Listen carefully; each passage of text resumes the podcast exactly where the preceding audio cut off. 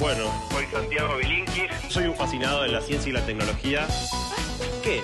Que la mejor manera de predecir el futuro es inventarlo. Hola, ¿cómo estás? Pasó nada más que una semana desde que salió la última columna sobre inteligencia artificial y educación, pero este miércoles Elon Musk presentó una carta eh, pidiendo que se pararan las investigaciones sobre el tema por seis meses y explotó la cuestión en la agenda pública. Eh, tuve varias notas, eh, pero en particular hace un rato una nota al aire con Jorge Lanata eh, hablando sobre este tema y me pareció que podía ser interesante compartirla en este espacio. Así que perdón, la calidad del audio no es la habitual, es una entrevista hecha por teléfono eh, y, grabada en vivo, no es una columna, pero me pareció que valía la pena compartirla con ustedes, así que acá va. Eh, es emprendedor y tecnólogo, fundó OfficeNet y otras empresas tecnológicas, escribió Pasajes al futuro, guía para sobrevivir el presente. ¿Qué tal, Santiago? ¿Cómo andas? La Nata te habla, buen día. ¿Qué tal, Jorge? Buen día, ¿cómo estás? Bien. ¿Se puede poner en riesgo la humanidad con esto? A ver, hay algo muy importante para entender la situación y, y la carta de ayer, ¿no? Que es que Elon Musk era fundador de la compañía OpenAI que hizo GPT. Eh, y la creó como una organización sin fines de lucro. El nombre Open habla de algo abierto, eh, porque Elon Musk es de los que hace rato viene diciendo, ojo que esta tecnología es más peligrosa que las armas nucleares. Entonces, desarrollémosla, pero lo hagamos, hagámoslo de una manera abierta, hagámoslo con todos los recaudos de seguridad para que no se nos escape el, genio de la botella.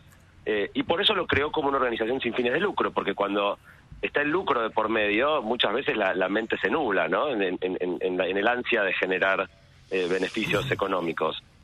Eh, y en en mitad del camino, esta organización, OpenAI, se convenció de que con esto se podía ganar mucha guita, eh, dejó de ser una ONG y empezó a lanzar productos como GPT para ganar plata. Elon Musk se calentó, pegó un portazo, vendió sus acciones eh, y OpenAI se convirtió bueno, en, en- en los que han creado este, este, este monstruito GPT.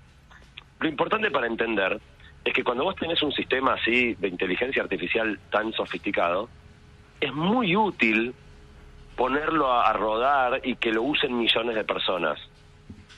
Pero a la vez es ridículo, o sea, en algún sentido es como decir, suponete que las farmacéuticas, en vez de tener que seguir todo un proceso formal, fase 1, pruebo con 50, grupo de control, fase 2, pruebo con 300, y, y, y 10 años de proceso de aprobación normal de un medicamento, dijera, bueno, ahora, tirémoslo, ti- digo, no sabemos si va a funcionar, pero demos los 100 millones de personas y, vemos qué pasa.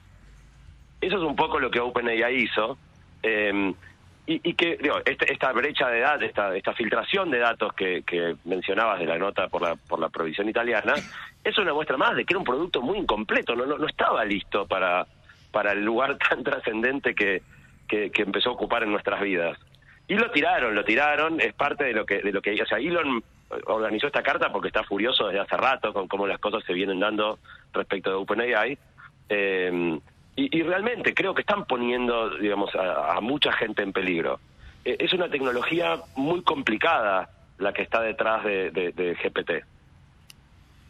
Vos es que a mí me llama la atención el hecho de que la misma gente que lo desarrolla diga que no sabe cómo puede seguir el tema y no sabe hasta dónde hace determinadas cosas o por qué esa tecnología las hace. Bueno, es que vos tenés dos maneras de llegar a un, a un descubrimiento científico. Tenés una manera deductiva, suponete que querés hacer un avión y sabés bastante de física, y entonces decís, bueno, si yo hago un ala que tenga un perfil aerodinámico así y asá, y lo hago ir a mucha velocidad para adelante, la fuerza del viento, entonces decís, bueno, a probemos, hagamos un ala, cámara de viento, uh, mira, sí, tiene empuje para arriba, bueno, ahora pongámosle un fuselaje, vas probando sin gente arriba, hasta que más o menos entendés de manera profunda eh, el funcionamiento de tu creación. Cuando finalmente tenés un avión, no solo sabés que vuela, sabés que vuela, sabés a qué velocidad tiene que ir para poder volar, sabés que si hay viento de tales características mejor no despegues, eh, y entonces lográs tecnologías de un nivel de seguridad absurdo, o sea, volar es ridículamente seguro. Eh, pero hay otra manera de llegar al, al conocimiento que es mucho más por prueba y error, mucho más heurística. Imagínate que, que yo te regalo un juego de química eh, lleno de tubitos, ¿te acuerdas los que, los que había ahora? Creo que ya ni existen, pero cuando éramos Sí, chicos sí, existían. sí, sí. Venían un montón de sustancias en tubitos y tubos de ensayo, empezabas a mezclar, te venía una guía de experimentos. Pero bueno, yo te digo, mira, hay dos tubitos que si los mezclas explota. Pero no te voy a decir cuáles. ¿Te pones a jugar mezclando al azar cositas en el tubo? Obviamente. Y probablemente no. Eh, en esto hay mucho de eso. O sea, el, el hallazgo de, de- de GPT es el resultado de un experimento muy particular. Que es, ¿qué pasa si armamos una mega red neuronal, o sea, un, sistema de computación muy particular y muy complejo, eh, y la alimentamos con todo el conocimiento, de, de todo el texto generado por la humanidad en Internet? Que aprenda de todo lo que los humanos hemos producido eh, para que después pueda generar lenguaje. Eso es lo que vos ves cuando usás ChatGPT. Pero ChatGPT no es GPT, o sea, y es- puede ser confuso. ChatGPT es una herramienta hecha para que nosotros la usemos para hacer escribir un artículo periodístico, para eh, hacer una poesía falsa de Borges, para hacer un trabajo para la escuela. GPT, que es el motor que está detrás de esta, de esta página que, muchos están usando hoy en día, puede hacer muchas más cosas que eso. Y puede hacer cosas, o sea, esto es como si hubieras hecho una máquina que no estás muy seguro si va a funcionar, vas probando cosas y de repente ves que vuela, pero no entendés muy bien por qué vuela, no entendés muy bien si va a poder seguir volando o en qué condiciones de vuelo puede llegar a volar. Entonces, el fin de semana, eh, Yuval Harari, este pensa- pensador israelí, sacó una nota en el New York Times donde justo usaba este ejemplo. Decía, imagínate que te estás por subir a un avión y los que construyeron el avión, la mitad opina que se puede caer y la otra mitad te dice, no, no, subí tranquilo. ¿Subís? Eh, entonces, esa es la situación. La propia OpenAI publicó un, paper científico esta semana, porque es una organización muy académica, es una empresa rara esta, pensá que nació como ONG. Entonces, publicaron un paper científico donde ellos mismos dicen que no saben por qué funciona, que, se- que no saben por qué funciona tan bien, ¿no? O sea, porque la, la arquitectura de- de red neuronal se conoce, pero no entienden por qué funciona tan bien, que constantemente hace cosas que los deja perplejos y que tiene chispazos de una inteligencia sobrehumana. Esa expresión, para los que estamos hace muchos años metidos en el terreno de, inteligencia artificial, es lo que prende todas las alarmas. O sea, una inteligencia ge- artificial general, o sea, de, de inteligencia en el sentido humano, con mayor inteligencia que un humano, es el principio del fin del mundo que ha explorado montones de películas. Es una de las N maneras que el cine ha explorado cómo la humanidad puede terminar. Eh, Imagínate que creamos una inteligencia de un nivel sobrehumano, ¿sí? ¿Qué pasaría? Bueno, yo creo que hay dos maneras de pensar eso.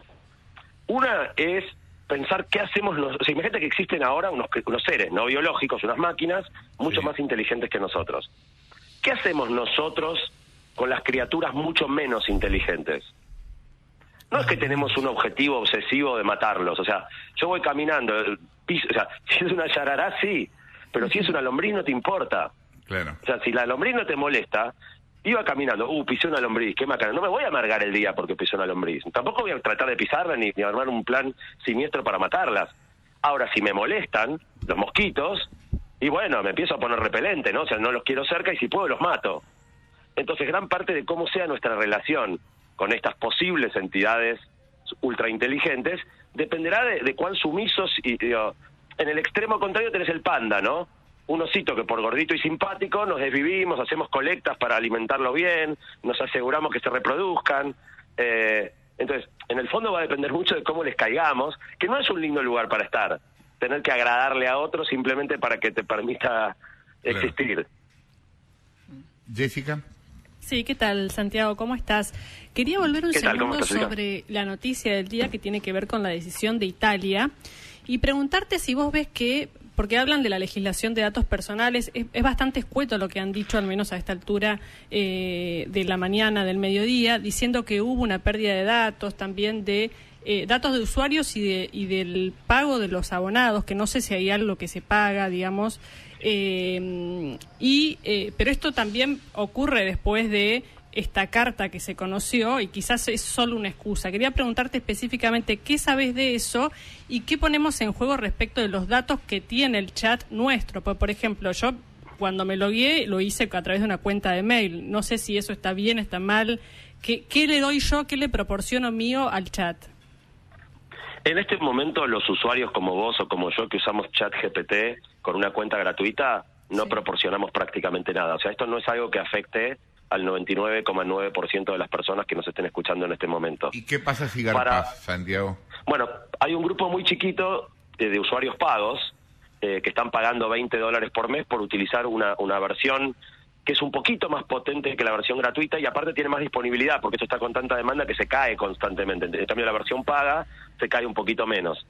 De esa gente, que por ahora es muy poca, se filtró nombre y apellido, mail, los últimos cuatro dígitos de la tarjeta de crédito, pero no la numeración completa y la fecha de vencimiento de la tarjeta. O sea, no es nada grave eh, en sí lo que pasó, sí es una señal de que, de que estamos con una tecnología que todavía está bastante inmadura, siendo expuesta al uso de millones de usuarios. Eh, igual yo creo que hay algo de excusa, o sea, eh, cuando salió ChatGPT, eh, en, en, el hemisferio sur justo coincidió con el receso escolar. Se lanzó el 30 Sí. de noviembre del año pasado y terminaban las clases. En el hemisferio norte, que cayó en el medio del año escolar, esto es un terremoto para las escuelas. O sea, cualquier trabajo que le pidas a los chicos o chicas que hagan en su casa, eh, cualquiera lo hacen en 30 segundos y se sacan un, no sé si un 10, pero un 8, 8 para arriba. Si saben usar bien ChatGPT, se sacan un 10. Entonces, ¿qué, cómo, ¿cómo ajustás el proceso educativo que, que está tan eh, enfocado en, en- en maneras bastante frágiles de medir el conocimiento adquirido, eh, cuando en realidad uno puede fingir saber cualquier cosa que no sabe? Eh, y, y en- eh, por ejemplo, en el estado de Nueva York lo prohibieron en las escuelas. Entonces, esto de Italia no es el primer lugar que decide prohibirlo. O sea, cuando vos te encontrás con algo que no sabes cómo manejar, y lo más fácil es patear la pelota afuera. Eh, que es un poco lo que está haciendo Elon Musk cuando dice pare, o sea, cuando dice paremos seis meses, no es seis meses, es paremos la pelota. Igual, fíjense que eh, Elon dice esto. Elon tal vez, tal vez, puede lograr que OpenAI pare, que Google, porque Google tiene a Bard, que es tan poderosa como, Claro. como GPT, solo que por ahora no la lanzó demasiado. Em, Facebook tiene la suya, que se llama Lambda. Eh, suponete Sí. que Elon Musk convence a, a Facebook, convence a, a Google, convence a OpenAI. ¿Vos pensás que los chinos van a parar? Claro. O sea, Claro. si, si Occidente para esta investigación, en China es en una fiesta.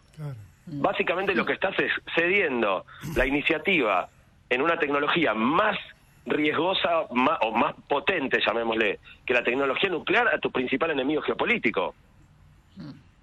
Eh, entonces es muy difícil pensar que esto se vaya a parar, no se va a poder parar. Claro. Y, y la otra cosa, charlaba con un amigo anoche de- después de la cena, ¿no? O sea, nosotros sabemos las aplicaciones civiles, si nosotros estamos pudiendo hacer esto, ¿qué podrán estar haciendo los, la- la- el- la- los organismos de defensa o los servicios de inteligencia de las potencias mundiales con aplicación de tecnología como esta? Entonces, es bastante distópico, digo, hay muchos aspectos distópicos en serio en el mundo que se viene. Hay, hay, hay algo que nosotros venimos diciendo hace tiempo, que es que la filosofía quedó retrasada respecto de la tecnología. O sea, la tecnología encontró un montón de respuestas a preguntas que desde la filosofía todavía no se hicieron. Esto en su momento sucedió con la industria del disco, cuando, cuando nace Spotify, o bueno, antes las redes P2P, etcétera, eh, y sucedió también con otras cosas que hubo que reformular, ¿no? Una de las cosas que no estaba eh, eh, definida desde el punto de vista filosófico es que en las redes original y copia son lo mismo. No hay diferencia entre original y copia. Y no hay una respuesta filosófica a esto. Lo que yo veo que está pasando ahora con la inteligencia artificial es que original y copia son lo mismo también. Entonces, vos podés inventar una situación de una persona, podés imitar la voz de alguien y que quede perfecto. Ayer escuchábamos una grabación de un tema de Charlie García con la voz del 80. Eh, esto significa que va a haber una realidad que es la que nosotros vivimos y puede tranquilamente meterse adentro de nuestra realidad una realidad paralela que es indistinguible Falsa, pero de nuestra realidad, ¿me entendés? A ver, parece un juego de palabras, pero falsa pero real, ¿me entendés? Sí. Eh, en realidad es un, es un poco un poco peor que eso, yo creo, si lo, si lo proyectás hacia adelante. ¿no? O sea, hoy en día tenés básicamente dos mundos. Tenés el mundo real y tenés el mundo virtual. O sea, uno se puede poner uno de estos cascos de realidad virtual y trasladarte a un mundo distinto, lleno de muñequitos y cosas. Pero cada vez más podés introducir objetos reales o de apariencia completamente realista en el mundo virtual. Eh, yo hice para, eh, tengo una columna en una radio y, hice, cuando salió todo este, hice una columna sobre metaverso.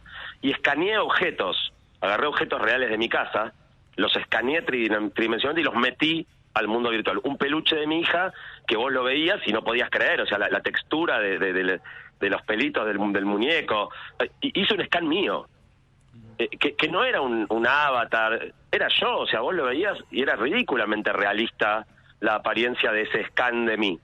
Cuando vos eso ya lo podés animar, te puedo hacer en el mundo virtual una versión mía que no podés estar seguro si soy yo o no soy yo.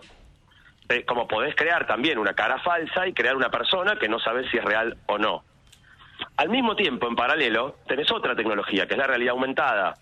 Este año, supuestamente, Apple está lanzando finalmente sus anteojos. Ya hace rato que viene la promesa, pero ahora parece que estamos cerca de que empiece a difundirse. Eso te va a empezar a agregar objetos irreales en el mundo real. Se hace el proceso contrario, arranca de la otra punta. Te empieza a llenar de objetos ficticios el mundo real. A la larga, vamos a terminar en una convergencia, donde no haya dos mundos, donde haya uno que es híbrido, donde algunas cosas son reales, algunas existen. Entonces tenés un programa de televisión. Uno es un, un conductor que está, es un ser humano y está ahí. Otro es un ser humano, eh, pero es un holograma y está en Japón, pero te parece que está ahí sentado en la silla al lado. Y otro es una emulación de inteligencia artificial de una persona que no existe y no podés saber cuál es. no, Ay, si no, te avisan, sabés cuál es cuál, pero si no, no. ¿De qué vamos a laburar, Santiago? y sí. Eh, me de- preocupa. de- Cuando de dijiste mirar al gran televisión me hermano y empecé a votar quién se va de la Sí. casa. Eh, Pero ese no es un laburo. Ahora, vos fíjate, esto no está pasando ya, por ejemplo, con las modelos. Sí. Que en algunos Sí, avisos claro. comerciales hay modelos virtuales. Sí, o, o sea, ho- hoy hay muchas cosas relativamente sencillas que ya se, se pueden, o sea, tecnológicamente hoy todo es posible, pero la mayoría de las cosas son caras, ¿no? Entonces no lo ves usado por todos lados, porque si yo quiero hacer un video falso de una persona eh, realista, con, clonando su voz, se puede hacer, pero pero cuesta bastante eh, eh, esfuerzo, hacer, digamos, pero el precio va a bajar. Entonces, hoy, lo- no, hoy no es que no sea posible, es que es caro y entonces lo ves poco. Cuando esto sea trivial, cualquier app del celular te genera un ser humano virtual eh, realista, digo, eh, esto va a proliferar como cualquier cosa cuyo precio cae, cae- se vuelve casi gratis, ¿no? O sea, y es como decías vos, Jorge, en el mundo digital, o sea, lo que hace que original y copia no tenga no, no, no- no tenga sentido el concepto de original y copia Claro. es la digitalización. O sea, en, en- en el digital, si vos, vos tenés un archivo y lo, y lo, lo anexás a un mail y mandás una copia del archivo por mail, no mandaste una copia, mandaste el archivo. O sea, Sí, claro. eh, vo- vos de uno haces dos, de dos haces 60, no, no- no existe el concepto de original y copia, es nada que sea digital. Si querés, y ahí me voy un poco por las ramas, pero ese es el famoso secreto de Bitcoin. Porque si vos haces eso con la plata, si yo te doy un billete de mil eh, y al mismo mi- momento que te doy el billete vos lo tenés y yo lo sigo teniendo, eh, eso el, el dinero digital no puede no puede funcionar sin original sin, sin concepto de original y copia o sea o yo lo- o lo tengo yo o lo tenés vos Claro. si yo te lo di el que me- y yo digo que lo tengo el mío es falso eso es lo que resolvió Bitcoin con, con blockchain cómo registrar quién tiene el dinero digital en cada momento de manera que no se puedan hacer copias de, de- de- de- de dinero cualquiera que se lo da a otro esté haciendo una copia idéntica. Santiago, ¿cómo estás? Cecilia Bufflet te saluda. Em, ¿Qué decís, Cecilia? ¿Cómo estás? Bien, yo creo que te hablé con vos eh, cuando estabas en OfficeNet por primera vez y sos tan defensor de la tecnología que me salta una alarma con tu, con tu preocupación por, por esto. Eh, ahora, ¿por qué eh, en, en esta preocupación por, por la inteligencia artificial es distinto de otras veces y no le estamos teniendo miedo a la innovación y ya, como le tuvimos miedo a Internet, a Wikipedia, a la televisión, a la clonación eh, y demás?